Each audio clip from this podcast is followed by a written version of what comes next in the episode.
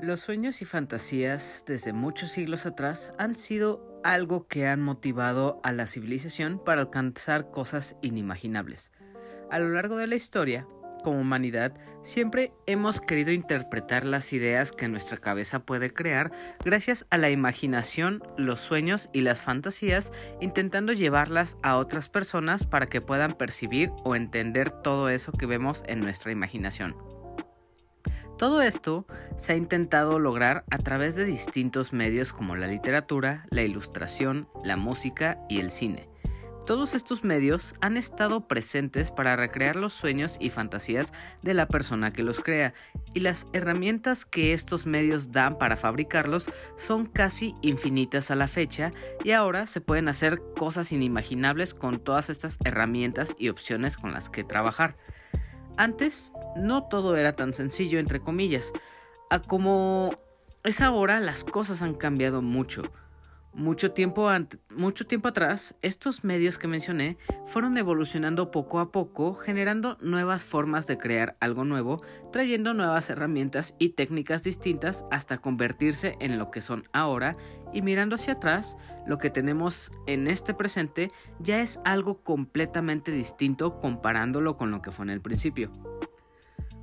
Como con todas las cosas, para poder desarrollarse, transicionar y evolucionar, el medio requería de muchos cambios que terminaron llevándose a muchas personas de por medio para que éste pudiese crecer.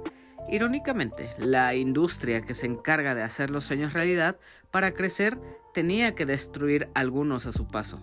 Esto fue algo que pasó precisamente con el cine, uno de los medios artísticos y de entretenimiento que más ha sufrido cambios durante los pasados 100 años. Esta es una industria que siempre está en movimiento, que siempre está dándonos nuevas fantasías y distintas formas de contarlas, pero diciéndolo de esta forma es bastante bonito, obviamente. Nosotros como espectadores solo Esperamos el anuncio o el trailer de una nueva película y nos emocionamos por su llegada, pero detrás de la máquina de sueños existen cosas horribles y momentos muy desagradables que destruyeron las vidas de las personas, pero a pesar de todo esto, aún así recordamos las cosas que llegaron a ser y aunque ya no estén estas personas entre nosotros, siguen existiendo en las pantallas y en la memoria colectiva. Así que este legado que crean que personas que simplemente dejaron esta vida hace años y que el pasar del tiempo los ha dejado atrás, pues aún así es inevitable ignorar el hecho de que todavía existe su cara, su voz, su personalidad. Todavía todo esto vive en lo que es la pantalla del cine o de la sala de la, la televisión que está en la sala de nuestra habitación. El cine puede ser un lugar mágico en el que vemos historias de todo tipo y de todo género. Cada año que pasa con nuevas propuestas cada vez más innovadoras que nos vuelan la cabeza. Pero para llegar hasta lo que son ahora mismo, esta industria tuvo que pasar mucho, por mucho dolor y mucho sufrimiento. Todo esto dentro de Hollywood, el lugar donde la magia ocurre, pero es aquí donde yo me pregunto, ¿a qué costo tuvo que pasar todo esto? ¿Qué, ¿Qué, es lo que se tuvo que sacrificar para poder llegar al éxito que es ahora Hollywood? Entonces, con esto en mente, imaginen un Hollywood de los años 1920. El, el cine, pues aquí ya es un medio enorme y súper popular con sus actores reconocidos y amados. Debido a la tecnología que había, apenas estaba llegando el sonido a las películas y aunque esto suene como poca cosa, para el cine fue una revolución, pues esto significó un enorme cambio en el que grandes estrellas no pudieron continuar en la industria, pero también con esto mismo, con la partida de varias estrellas, llegaron muchas nuevas. De la misma forma, los estudios de cine tuvieron que hacer enormes cambios para adaptarse a a la evolución que iba avanzando a pasos agigantados que estaba dando esta industria cinematográfica en este preciso momento.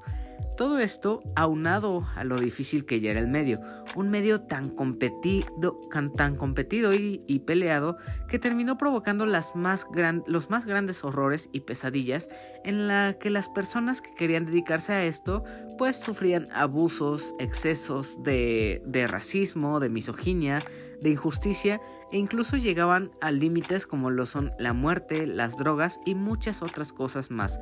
Cosas... Estas son cosas que suceden detrás de todo lo que vemos como producto final en las salas de cine. Este es un mundo completamente desconocido y que a menos que se haga una investigación de lo que llegó a suceder, pues esta es la única manera en la que llegamos a enterarnos de lo que verdaderamente pasó. El día de hoy vengo precisamente a hablarles de una película que muestra el otro lado de la moneda, una película que se centra en gran parte en mostrar cómo trabaja verdaderamente la industria del cine y también lo que pasa con las personas que se dedican a ello. De una vez, les digo que esta película lleva un tono bastante agridulce porque así como pueden em, puede esta película emocionarnos por mostrarnos el logro y el esfuerzo por realizar una película, también nos muestra una faceta muy oscura de los abusos y hostigamiento que existe en Hollywood, irónicamente la que es la capital de los sueños. El nombre de esta película de la que estoy por hablar seguramente ya lo viste en el título de este episodio, pero aún así estoy por revelarlo yo mismo, pero antes de esto me presento. Yo soy Hila y te doy la bienvenida al episodio 120 de La Opinión de Helado, un podcast sobre cine, series, anime y todo lo relacionado al mundo del entretenimiento. Durante este episodio te estaré hablando de la más reciente película de uno de mis directores favoritos que incluso podría decir que tal vez es el número uno a la fecha. Se trata de Babylon, la nueva película de Damien Chazelle que para el momento en el que estás escuchando este episodio ya se encuentra en carteleras de cine en México. Así que sin más tiempo que perder, comencemos.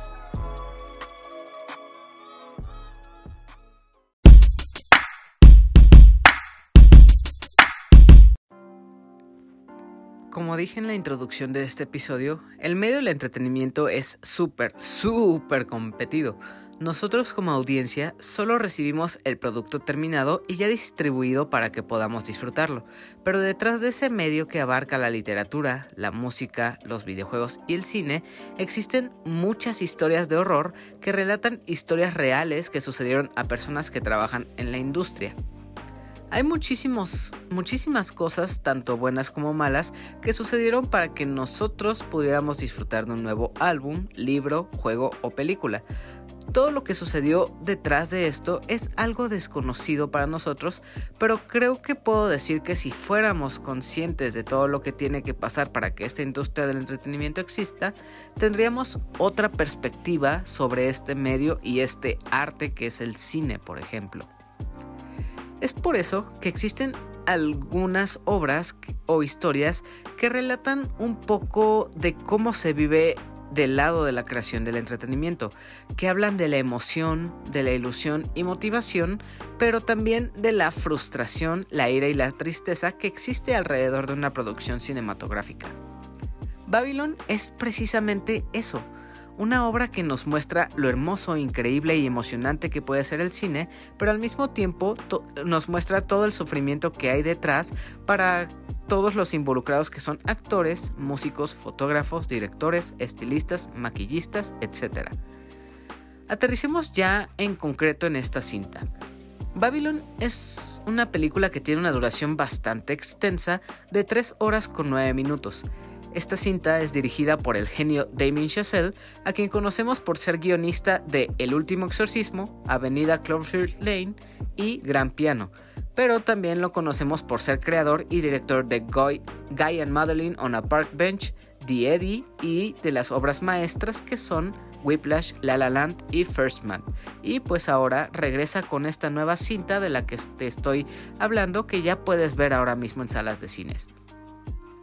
Damien Chazelle, si ya has visto algo de sus obras, seguramente ya estarás familiarizado con el estilo que tiene y la manera en la que cuenta sus historias, con una edición y un montaje muy rápido y frenético que es guiado por las secuencias que dirige y también por la música que le da ritmo y el tiempo que, que, dirige prácticamente las escenas que están sucediendo. Chazelle es, un director que trabaja con distintos elementos que convergen en las maravillosas historias que vemos en pantalla. Todo esto a través de un guion excelentemente trabajado, piezas de música que se quedan en nuestra memoria durante varios días y escenas que si no son bailes parecen coreografiadas de tal forma que podría parecerlo. Y por último, también cuenta con una fotografía llena de colores que habla más sobre las emociones y sensaciones que viven los personajes que hay en escena. Todas estas herramientas están presentes en todas sus obras y con el pasar de los años, Demi Chazelle va mejorando la manera en la que las usa, y Babylon es precisamente la evolución de todo eso que ha aprendido a través de los años y lo explota en lo que tal vez es su película más frenética, alocada y cruda que ha hecho. Regresando a la ficha técnica, esta película cuenta con un elenco increíble conformado por Brad Pitt como Jack Conrad, Margot Robbie como Nelly Laroy, Diego Calva como Manny Torres, Jean Smart como Eleanor St. John, Jovan Adepo como Sidney Palmer y Lee Jun Lee como Lady Fei Shu. Todos, absolutamente todos ellos, hasta los extra y personajes secundarios, hacen un increíble trabajo, así que no tengo más que aplausos para todos ellos que realmente lograron algo fascinante aquí en esta película. Por último, Dentro de toda esta ficha técnica, me gustaría destacar que para esta película, igual que en sus anteriores obras, Demi Chazelle hace dupla con el músico Justin Hurwitz, del cual se nota que trae su propio estilo y recrea perfectamente para esta película, cosa de la que hablaré bastante más adelante. La historia de Babylon es ambientada en Los Ángeles durante los años 20 cuenta una historia de ambición y excesos desmesurados que recorre el, ascenso y caída de múltiples personajes durante una época de, desenfrenada decadencia y, depravación en los albores de Hollywood. Esa tal cual es la sinopsis que se nos dice antes de entrar a ver esta película, aunque esta historia va mucho más lejos de lo que se nos muestra en un principio. Babylon, en su historia, nos muestra a tres personajes principales, Nelly Larroy, Manny y Jack Conrad, cada uno con distintos orígenes y distintas metas en las que cada uno intenta tener éxito en la industria del cine, pero en distintas ramas a lo que cada uno quiere dedicarse. Primero tenemos a Manny Torres, un mexicano que viene desde la nada a hacerse un nombre y fama en la industria del cine, pero lejos de querer estar frente a la cámara para para que el resto del mundo lo conozca, él prefiere estar detrás de ella y estar involucrado en lo que es la realización de la magia y él quiere formar más bien parte de los que se encargan de las cámaras, de que todo esté bien en el set, de mantener el orden y de proveer de todo lo necesario al set para que se pueda lograr la filmación y así colocarse entre los más grandes productores y desarrolladores, siendo contratado por las grandes productoras como Metro Goldwyn Mayer, que era de las más grandes en ese entonces. Por otra parte, tenemos a Nelly Leroy, una joven chica que se encuentra en los mejores años de su vida, la juventud, personalidad, talento, valentía y sensualidad desbordan en su persona y por lo mismo ella quiere aprovechar todo esto y hacerse un lugar en Hollywood y así convertirse en la mejor actriz que la industria podría tener. Viniendo de la miseria, pues ella busca cambiar su vida sintiendo que ella merece y debe tener algo mucho mejor de lo que ya, ya conoce como su vida personal. Por último está Jack Conrad. A diferencia de Nelly y de Manny, Jack ya es un hombre mayor que pasó por todo el esfuerzo y trabajo que es posicionarse y tener éxito en Hollywood. Jack Conrad en ese momento es la figura más grande e importante de Hollywood. No hay nadie que se le compare y todas las grandes producciones de Hollywood quieren tenerlo en sus películas. Él es esta figura súper imponente que se nos presenta en la cima y aunque ya no pueda subir más de lo que ya está, no sabe Jack que está a nada de enfrentarse a lo más difícil de su carrera y lo que representaría su caída en picada. Ya hablé de los, tres personajes principales, pero la verdad es que hay otros dos que también tienen un rol muy importante, volviéndose así cinco personajes en los que se centra bastante esta historia.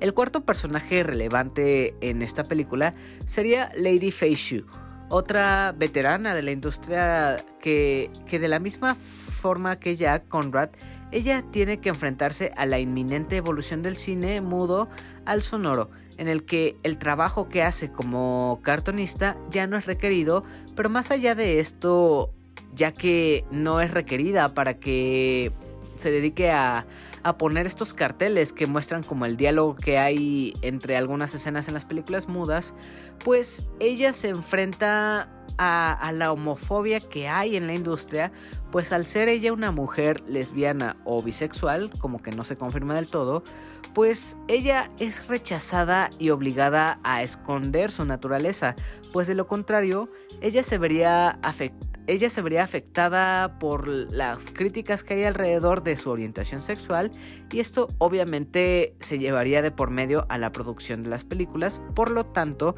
ella se enfrenta al rechazo de estas grandes cadenas. Por último, vamos con el quinto personaje relevante de esta historia que es Sidney Palmer, un trompetista que trabaja en una banda de jazz que es contratada para las fiestas más grandes y alocadas de las estrellas de Hollywood. Antes de todo esto, Sidney solo pensaba que se estaría dedicando a este tipo de eventos, pero con la llegada del sonido a las películas se abren las puertas para él, trayéndole una nueva oportunidad de triunfar en la industria más grande del momento, pero no todo es tan bueno como parece, pues la realidad lo alcanza y es ahí donde Palmer debe enfrentarse al abuso y al racismo en la industria, llegando a las humillaciones por las que tiene que pasar con temas relacionados al blackface, al racismo que hay presente en el público y en la industria, y pues el hecho de que se vea simplemente como mero entretenimiento. Y esto es algo que que esta película evidencia y que realmente abundaba en ese entonces. A lo largo de esta historia y con sus cinco personajes, Babylon nos muestra todo lo que tienen que hacer estos personajes y por lo que tienen que pasar estos mismos. Y hay muchas cosas que suceden por ejemplo, esta cinta nos muestra la magia de Hollywood y lo, hermoso que es este en cuanto a la realización de las películas y las emociones que puede generar, pero al mismo tiempo y, y con mucho más este, peso dramático en esta historia, demuestra lo difícil que es desarrollar y crear cine ya que existen algunas peticiones exageradas, maltrato a los actores o al personal del equipo que está filmando, sexualización a las actrices, el abuso de drogas peligrosas que ponen en riesgo la vida de los personajes, el abuso que sufren por los superiores que solamente los pisotean e incluso cómo se encuentran bajo el yugo del juicio injustificado que ejercen las personas y el público sobre ellos quisiera decir que, esta es una película que se compara con La La Land, mostrando lo hermosa que es la industria de Hollywood, como al llegar a Los Ángeles, pues simplemente aquí es una subida de emociones, de, de sentimientos en los que todo va a salir bien, te van a dar un trabajo en la producción que quieres y que todo de aquí es un camino lleno de rosas y de, de todo lo que esperas. Pero Babylon creo que puedo decir que es todo lo contrario a eso. No esperen una historia feliz, ni mucho menos, porque aparte de ser una, una historia de un amor trágico, un amor triste y, e imposible, te muestra lo horrible que puede ser la industria del entretenimiento. Nosotros como espectadores fácilmente llegamos, nos sentamos en la butaca y vemos el show como algo entretenido, algo divertido, algo en lo que nos la vamos a pasar bien durante dos horas, tres horas, una hora, dependiendo del producto. Y nosotros lo aplaudimos y, lo vemos como algo increíble. pero realmente no pensamos o no sabemos todo el desastre, todo el caos y todo lo que hay detrás de la producción de algún disco, algún juego, algún, alguna película. Hay muchas cosas en el fondo, muchos, muchas historias de horror, de abuso que hay detrás de la industria y que se ha visto muy recientemente. Todos estos casos de, de Me Too en los que las actrices al fin han declarado los abusos que han sufrido en, en los sets o cómo el racismo está presente y, y no le dan trabajo a, minorías. Hay un mundo de cosas horribles en la industria del entretenimiento y obviamente como en muchas otras historias nosotros vemos solo el lado bonito. Obviamente nunca se nos va a mostrar el, el lado feo. Y ese es lo que vamos a ver precisamente en Babylon, el lado feo de la industria. Es algo grotesco, es algo asqueroso, ves a los verdaderos monstruos que hay en la industria y cómo la gente que consumimos el cine a veces somos los peores monstruos para estas personas. Nosotros somos quienes les damos vida a los actores, les damos el valor y si ellos dejan de ser entretenimiento para nosotros, somos los primeros que los arrojan a la basura y nos olvidamos de ellos. Entonces, todo esto que hay detrás es, es un mundo oculto, es algo de lo que no se habla, pero gracias a Babylon tenemos un, un acercamiento más a lo que es la industria. Por ejemplo, vemos las fiestas, las locuras, los excesos, momentos que realmente pensábamos imposibles, pero por más locos que parezcan, sí se si se tiene, si se tiene suficiente dinero para poder pagar, pues estos son posibles y no habrá quien detenga a los más ricos para tener todo este tipo de locuras que se les ocurre. En esta historia se podría decir que con los personajes que ya les hablé, el que es el más importante de todos es Manny, ya que la película desde el minuto 1 comienza con él en pantalla y lo vemos durante casi todas las escenas que tiene la cinta. Además de que también esta historia termina precisamente con Manny en pantalla. Es con este personaje que todos los demás que vemos en escena, todos y cada uno de ellos interactúan con Manny. Es, él es como el punto central para que de ahí conozcamos al resto de personajes e historias que vamos a ver en la película. Y pues Manny es este chico que quiere colocarse en la industria, pero no como actor, no como este persona famosa o, celebridad, sino este este personaje que mueve los hilos dentro del set para que sea posible lograr filmar una película. Aunque sea evidente que Manny es el personaje más importante y desde donde se narra todo lo que sucede en pantalla, más bien siento, y esto ya es más desde mi opinión, Creo que el personaje más completo e importante para, para esta historia es el de Nellie Laroy. Siento que ella es la que más desarrollo tiene y la que más muestra la evolución que tiene el personaje, porque vemos cómo, cómo es su comienzo y su entrada al mundo de Hollywood, cómo ella llega siendo una don nadie y poco a poco se va dando el auge y fama que ella merece, llegando fácilmente hasta la cima, colocándose por encima de otras celebridades otros personajes imponentes de la industria y ella con su llegada y con el talento que tiene, pues llega a superarlos fácilmente. Y cuando está ahí, por por todos los excesos, por todo el mundo que empieza a jalarla a las fiestas desenfrenadas, pues es que se va dando la caída en picada, pues de Nelly y de su carrera. Todas las fiestas, todas las drogas, los juicios de las personas son cosas que lentamente van acorralando a Nelly, obligándola a, abusar de, estas drogas nocivas para su salud que le hacen daño, a meterse en apuestas, a, a tener deudas con personajes peligrosos. Y todo esto es algo que la misma industria y la idea que tenemos que es el sueño de, de ser una estrella de Hollywood es a lo que la va acorralando. Entonces, lejos de ser un personaje que, que nos dé alegría ver cómo crece, eh, da lástima porque sabemos que, que, no va a terminar bien. Sabemos que así como, como es su ascenso así de rápido, va a ser peor la caída que va a tener. Y esto es algo que desde un principio se ve y por, el que, por lo que tememos que suceda. Pero también, además de Nelly y además de estos dos personajes que ya te hablé, que son este Manny y precisamente Nelly, creo que para mí, sin duda, el personaje que más me gustó fue, fue el de Jack Conrad que es alguien que lleva ya mucho tiempo en la cima y de hecho es el mejor de todos y nadie se le compara en cuanto al talento y carrera que lleva. Su personalidad, lo imponente que es y el respeto que se ve que le tienen todos en, en la industria, habla mucho de él.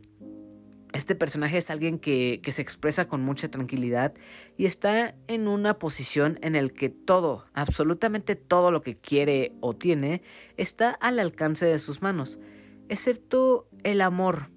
Pues igual con este personaje vemos que de todo, de todo lo que podría tener o desear, lo único que le hace falta es estabilidad en el amor, pues es muy claro que él no puede mantener una, una pareja Vemos que es este chico bonachón, que todo el mundo lo quiere, que es la persona más deseada dentro de la industria, pero aún así vemos cómo constantemente pelea y rompe con múltiples parejas. Aunque eso sí, a pesar de, no lograr una estabilidad en el romance, pues vemos cómo, cómo Jack tiene a alguien muy importante en su vida. Él tiene, tiene un amigo que, quiere mucho y que de verdad que Jack daría la vida sin pensarlo por él. Es un personaje que no se nos habla mucho de él, es un amigo con el que siempre habla Jack, pero aunque no veamos mucho trasfondo de él, vemos que está en constante sufrimiento, pues él, él surge como punto clave para uno de los momentos más icónicos o más este, desgarradores que tiene Jack al tener este al tener de cierta forma todo lo que quiere o puede tener Jack, es por esto mismo que, que, este sujeto ya no puede llegar más lejos. Está en el tope de su carrera, ya no puede escalar o subir más. Lo único que le queda es prácticamente esperar el fin de su carrera. Y, y con estos avances que hay del cine mudo al, al sonoro, pues el fin de la carrera llega más pronto de lo esperado. Y es precisamente con esta transición y evolución que hay en el cine que, que asimismo significa e implica la caída en picada de la carrera de Jack. Babylon es lo que podría decir que es prácticamente tres horas de absoluta locura que se enfoca en demostrar un amor puro hacia el cine y el cómo este mismo se desarrolla. Realmente le presta atención y le da foco a todas esas cosas que nosotros como espectadores no podemos ver a simple vista.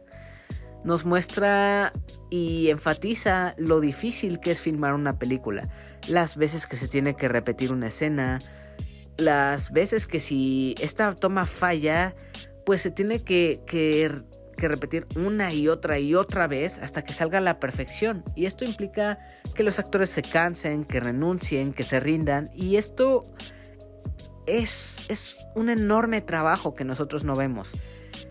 No vemos los sacrificios innombrables que tiene que hacer el equipo que produce la película para poder producirla. Todo lo relacionado al desarrollo de un filme aquí en esta película está presente y Demi Chazelle se encarga en demostrar cada uno de esos pequeños detalles que nosotros omitimos. También durante esas tres horas y pico, esta cinta habla de lo que fue y cómo se vivió la transición del cine mudo al sonoro, el cómo los estudios tuvieron que batallar con los cambios y cómo algunos simplemente no lo lograron y tronaron habla del fin de una era y el inicio de otra en el que las personas que estaban en ese preciso instante en la cima no tenían ni idea de lo que iba a suceder. Pero también, además de todo esto, de, la historia del cine, de la transición que hay, de cómo se crea una película, también habla sobre la civilización que hay alrededor de este medio. Habla de las grandes fiestas, de los excesos, de lo que tienen que hacer los actores para ganarse un lugar en la fama y en la industria, o para también olvidar la realidad en la que viven todos estos actores. Llega a ser una cinta, una historia que, que roza en lo grotesca, con los excesos que hay y con las consecuencias que tienen. Prácticamente la primera hora y media de esta película muestra y habla sobre el sexo, las drogas, las fiestas, el desenfrene y locura lleno que hay en esta industria llena de planos secuencias que están repletas de escenas muy subiditas de tono que muestran tal cual la cara oculta de la industria, el poder y la misoginia que algunos ejercen. Pero durante esta primera mitad que les acabo de decir, vemos lo que es entrar por primera vez a Hollywood, las, las, exigencias de los directores, lo exagerados que llegan a ser estas personalidades, las peticiones absurdas, pero que todas ellas terminan siendo de las escenas más hermosas y sorprendentes que puede haber en una película. Y esta es la forma en la que se hace el verdadero cine cuando vemos todas esas escenas tipo a la Michael Bay, tan aparatosas, con lleno de efectos, o este tipo de, cine de Quentin Tarantino, de Tim Burton, todas esas escenas tan icónicas, esas películas clásicas que se volvieron algo que ha trascendido en los años, esas escenas memorables no se lograron a la primera. Obviamente estas películas las vemos en una sola exhibición y con eso es suficiente para nosotros para reconocer lo que es el verdadero arte.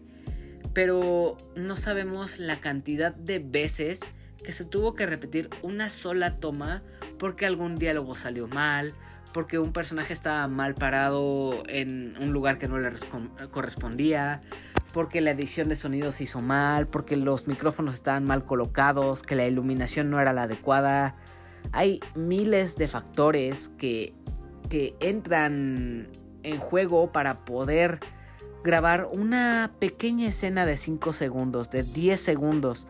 Y si hay un mínimo error, esta se tiene que repetir una, 5, 10, 20, 100 veces, las que sean necesarias, solo para lograr un pequeño momento en el que todo debe salir perfecto y debe tener esta conexión con el resto de la historia. Y todo esto lo vemos perfectamente retratado en lo que sería esta primera hora y media de la película.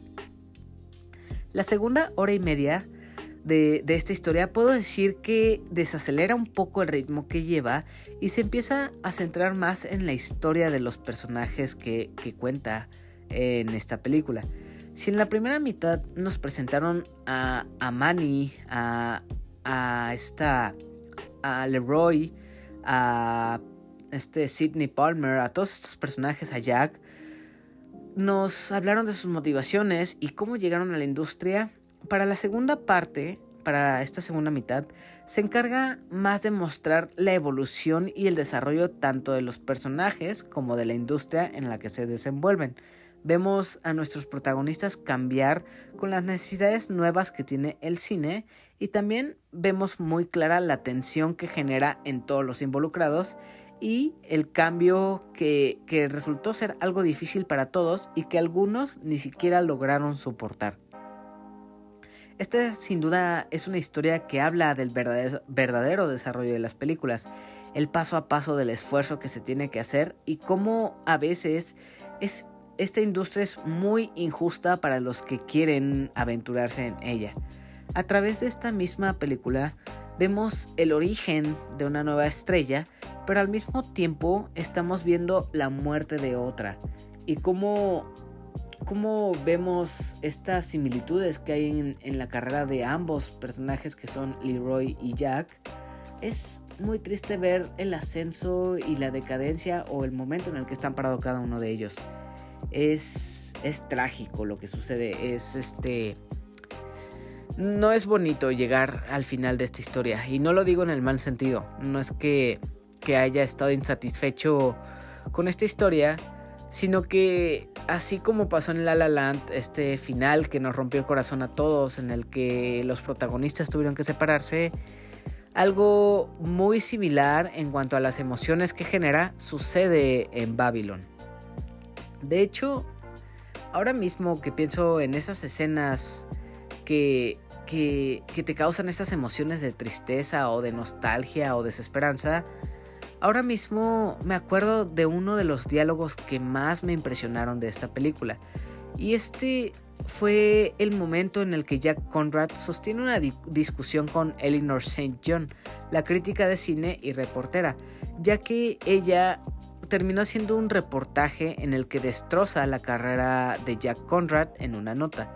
Y al estar enojado, Jack va hacia donde ella se encuentra simplemente para ir a culparla a ella del fracaso de su carrera y de la caída que está sufriendo.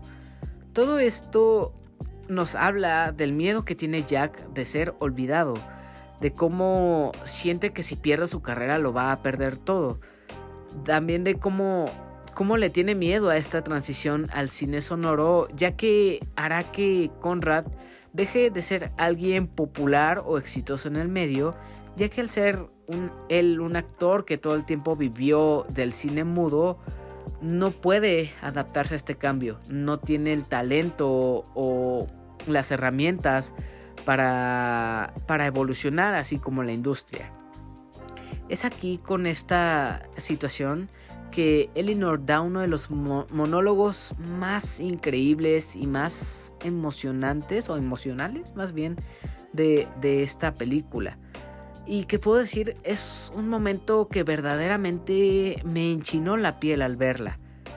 Elinor habla precisamente de esto que es la decadencia, de, de, cómo nosotros como espectadores olvidamos a personas que ya no están en el medio, pero eso, eso de olvidar a las personas y olvidar su existencia no sucede con las, no las, con las estrellas de, de cine porque podrán pasar 50, 100, 200 o más años en los que esos actores ya no estén vivos y tal vez incluso nosotros tampoco lo estemos, pero eso sí, en el futuro y también ahora mismo, en pantalla, en pantalla vemos a personas que ya no están vivas, pero al verlas ahí en una película o en la pantalla, sentimos como, como si conociéramos a estos actores, como si las tuviéramos enfrente y todo esto te dice que las personas podrían irse, pero eso sí, las estrellas de cine o esas personas que son populares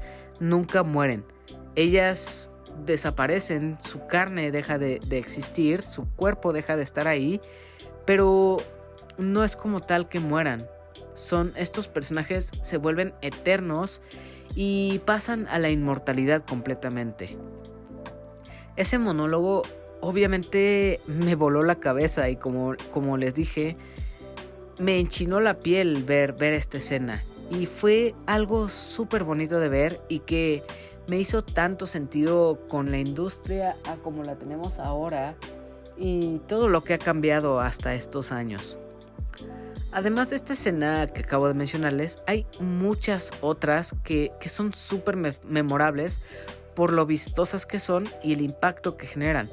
Por ejemplo, todo este montaje que dura más de media hora, que, es el baile y la fiesta del principio, o la primera actuación de Nelly Laroy en el, en el set, también la de Manny intentando conseguir una cámara que, no tienen en el momento de la grabación.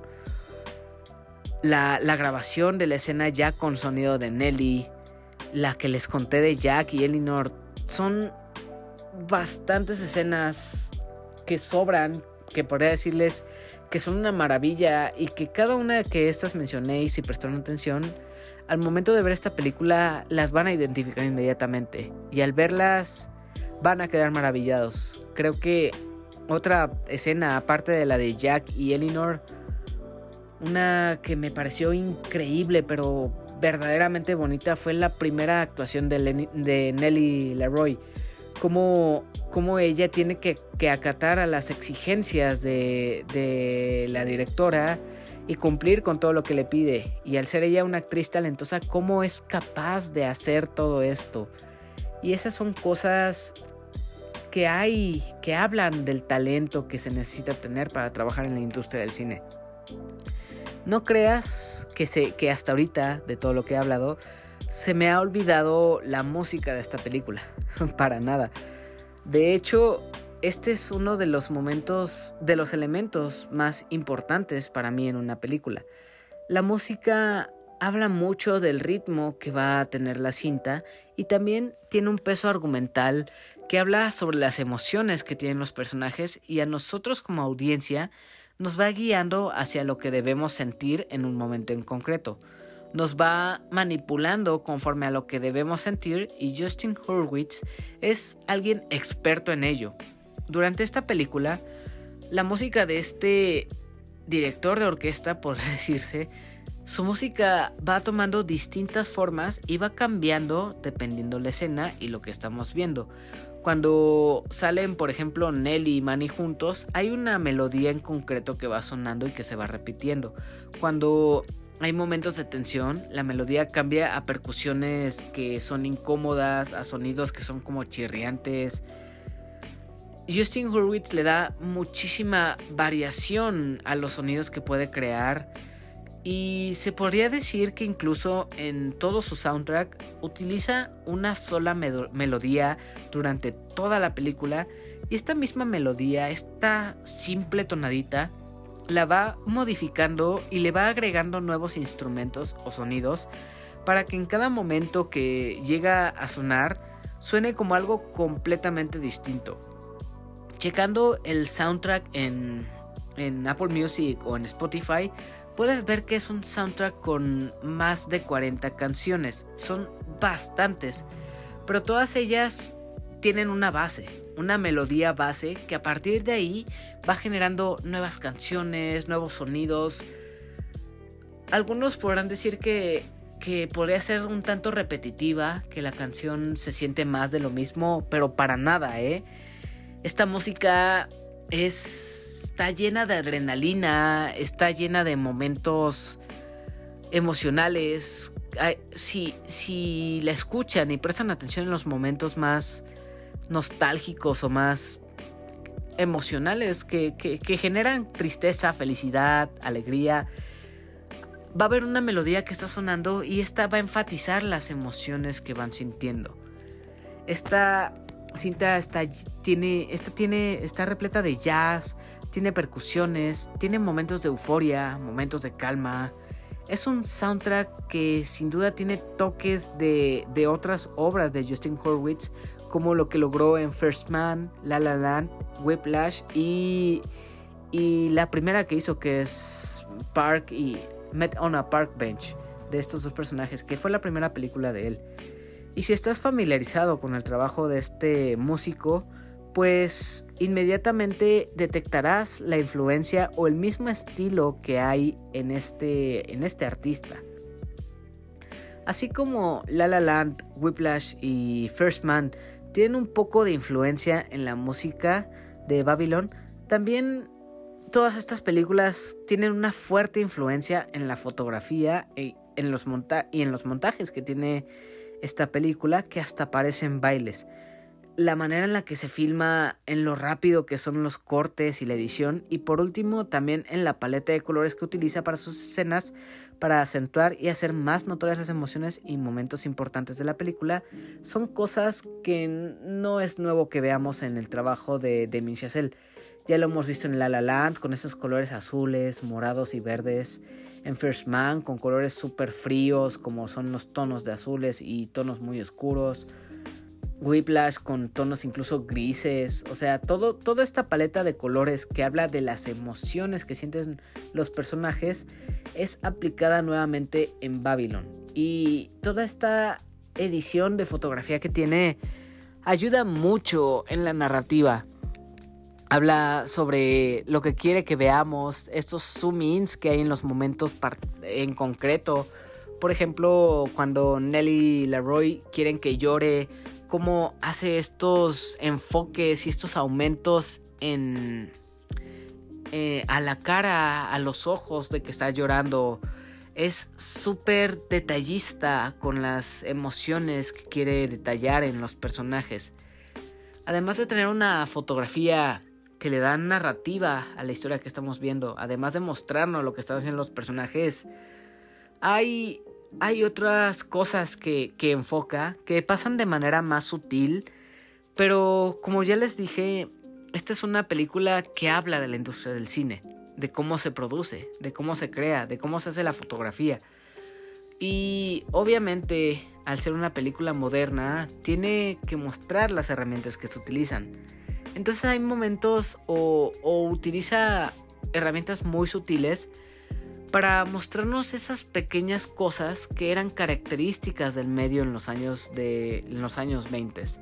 Por ejemplo, cómo se usaban cartones para mostrar los diálogos que había en las películas de cine mudo, cómo al seleccionar los cuadros de película que se iban a recortar, cómo al a la tira esta de película le iban tachando las escenas que querían eliminar para saber las ediciones que se les iba a hacer, cómo, cómo es un set de grabación, cómo está la cabina de sonido separada de la cabina de la fotografía, cómo se, cómo se, se cambian estos rollos fotográficos, cómo se abre la cámara, todas estas cosas que son más bien técnicas y que son cosas muy específicas de la industria del cine y que un espectador común no conoce.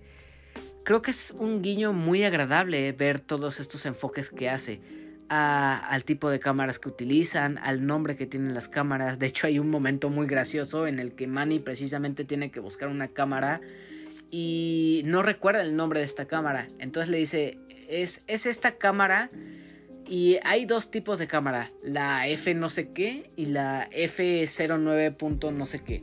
Son nombres muy específicos y hacen burla precisamente a Manny de que él dice hay alguna diferencia entre las dos cámaras prácticamente comparten el mismo número, digo el mismo nombre, pero cambian solo un número.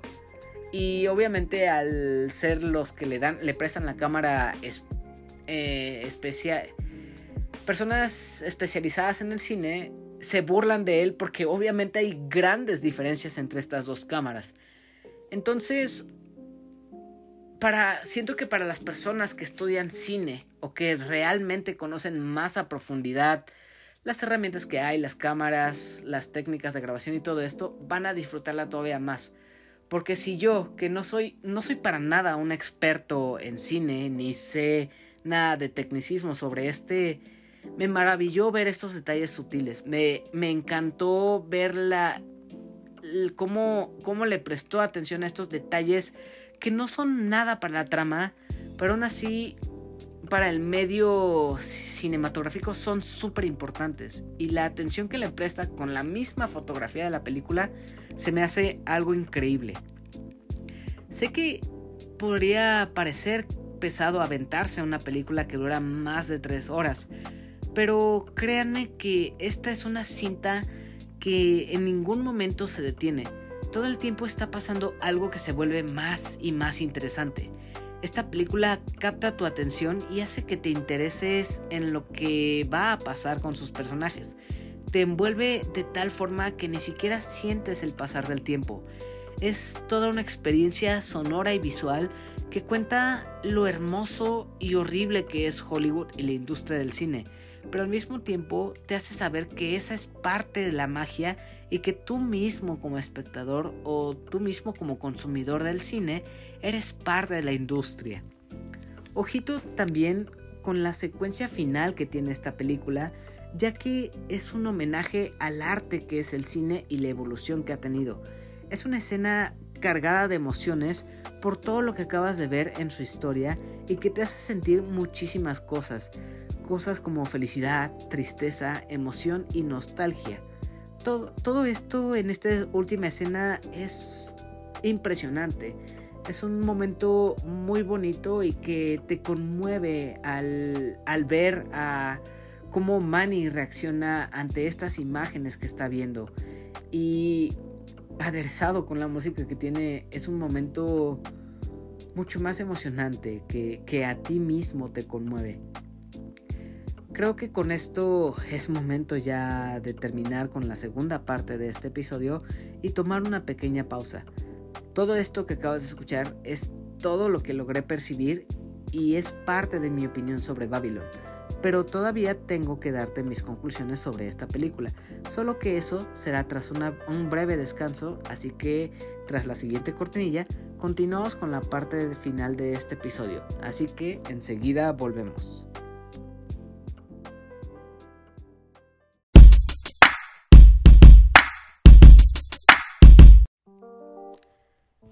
En conclusión, Babylon es una película que en verdad siento está al nivel de todas las demás películas de Demi Chazelle. Todas sus cintas me han parecido verdaderas obras maestras y esta no es la excepción.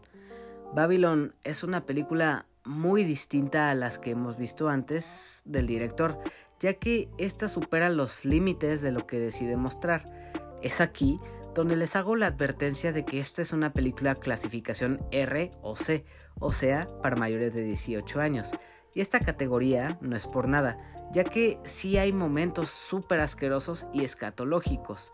Hay popó, vómito, sangre, muchas cosas que podrían causar asco a la audiencia. Además de eso, hay muchísimas escenas de sexo y desnudos, así que ahí va la advertencia para las personas que sean sensibles o les, desagrada, desagrade ver este tipo de cosas en el cine. Regresando a mi conclusión, Babylon nos trae una historia agridulce que juega mucho con nuestras emociones y de hecho en muchas escenas me pude ver a mí mismo con una sonrisa y la boca abierta por la impresión y emoción que tenía por lo que estaba viendo, pero también había otros momentos en los que se me hacía un nudo en la garganta por lo que sucedía y sí llegaba a sentir tristeza y desesperación. Si recuerdas La La Land y lo que cuenta sobre la maravilla y la fascinación que hay con el mundo maravilloso y mágico de Hollywood, Babylon es todo lo contrario a ella. Literalmente es el lado opuesto a La La Land, pero ambas cintas son excelentes ejemplos que nos cuentan sobre lo que es esta industria y el cómo se produce. La verdad, yo sí me la pasé muy bien. Es una película que disfruté de inicio a fin y puedo decir que esta es una cinta en la que si tú eres fan de la industria del cine, estás interesado en lo que hay detrás de las producciones y lo que sucede en Hollywood, es una película que vas a amar muchísimo. En cambio, si tú solo buscas pasarla bien con una película entretenida, puedo decirte que esta cinta va a cumplirte en todo sentido la música, la comedia, la frustración, el drama, todo esto lo tiene y son las emociones que vas a sentir y la experiencia que vas a obtener de esta película. Ya sé que hice esta advertencia de lo escatológica y grotesca que puede ser la película, pero aún así estas no no no demeritan la increíble obra que es este Babylon. Es una cinta que sí o sí recomiendo ver, es, es, excelente.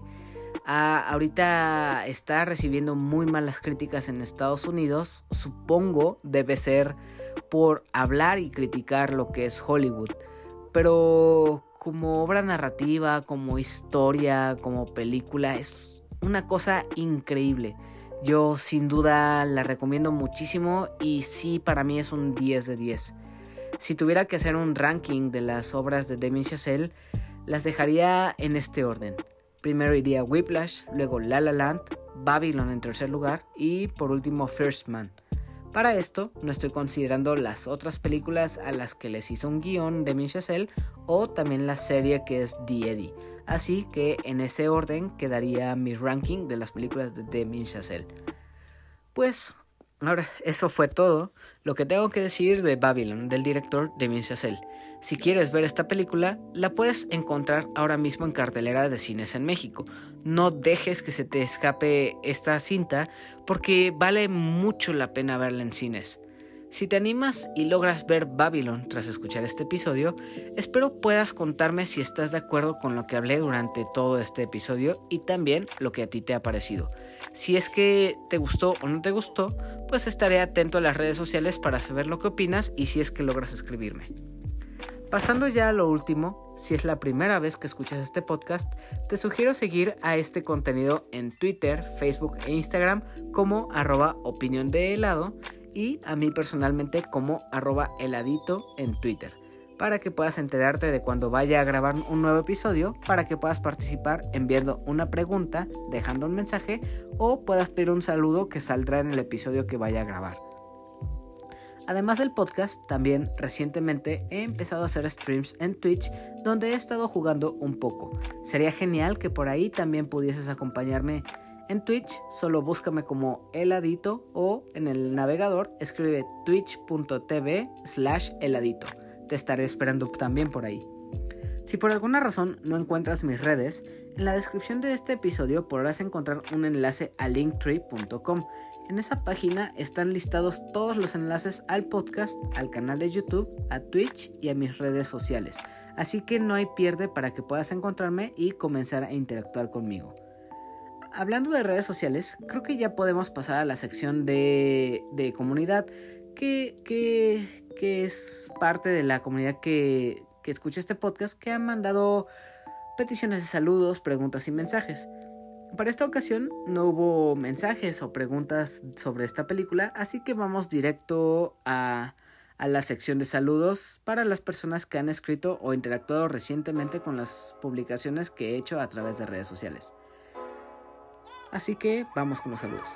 Saludos para Yamiao, Marmota, Carlos, Sabo, Félix y The Fire Soul. También saludos para Paquito, Abraham, Emiliano, Saikito, Yori y Ares. Para Kenai Lex, Rob Sainz, Ingenierillo, Eddie y Samper del equipo Langaria y Showtime Podcast. Igual, un fuerte abrazo y saludo a Bunny, Paper, Alberto, El Gogo, Jack Strux y a toda la familia pandabulosa. Saludos para César o señor Scroto de Dream Match, también para el Daggett de la presa de Daggett. Saludos a Sejim de Alaventura, para Armando Landa de DX Studios. Hasta Japón, un saludo para Cadasco y también, ya que estamos en Japón, un saludo y abrazo para Jun, Ryonjun. Saludos a Adam del podcast Beta. Saludos y abrazos para Aline, también para Guillermo Engosteable, para Daily Pineda, a Bioptic Mon, saludos. Igual, un saludo para Omar Mosquera, saludos a Mr. Suki, a Roltito y Manu del Bolo Bancas también. Y por último, para Lenita Bustamante, un saludo que lo pide del mismísimo papucho de Brad Pitt.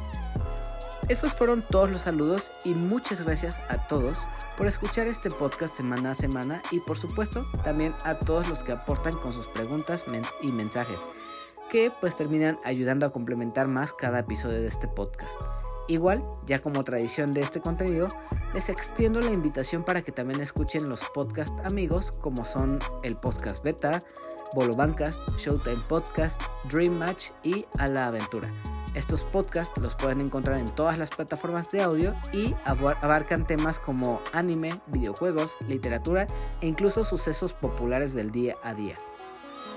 Continuando, si este podcast y el contenido que traigo semana a semana es de tu agrado y les gustaría apoyar y motivar a mejorarlo, pueden apoyarme como creador de contenido en patreon.com slash heladito. El enlace igual está en la descripción de este episodio y si deciden apoyarme estaré muy agradecido con ustedes.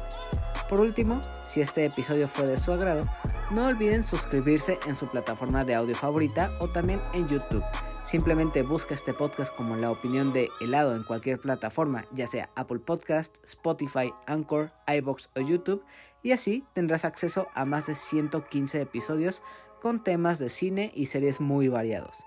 De igual forma, si la plataforma lo permite, denle una calificación conforme a lo que les ha parecido este podcast para que el algoritmo ayude a recomendar este contenido a otras personas. También, si este episodio lo estás escuchando por YouTube, me gustaría saber tu opinión. Ah, así que si gustas participar en la sección de comentarios, déjame saber qué, qué, te ha parecido este episodio. Estaré atento a todo lo que escribas y si puedo, te estaré contestando cuanto antes. Ahora sí, después de todo esto y sin más que añadir, les agradezco mucho que hayan reproducido este episodio. Ojalá les haya gustado y con esto decidan volver para los futuros episodios. Me despido de ustedes deseándoles lo mejor. Adiós y hasta la próxima. Nos vemos.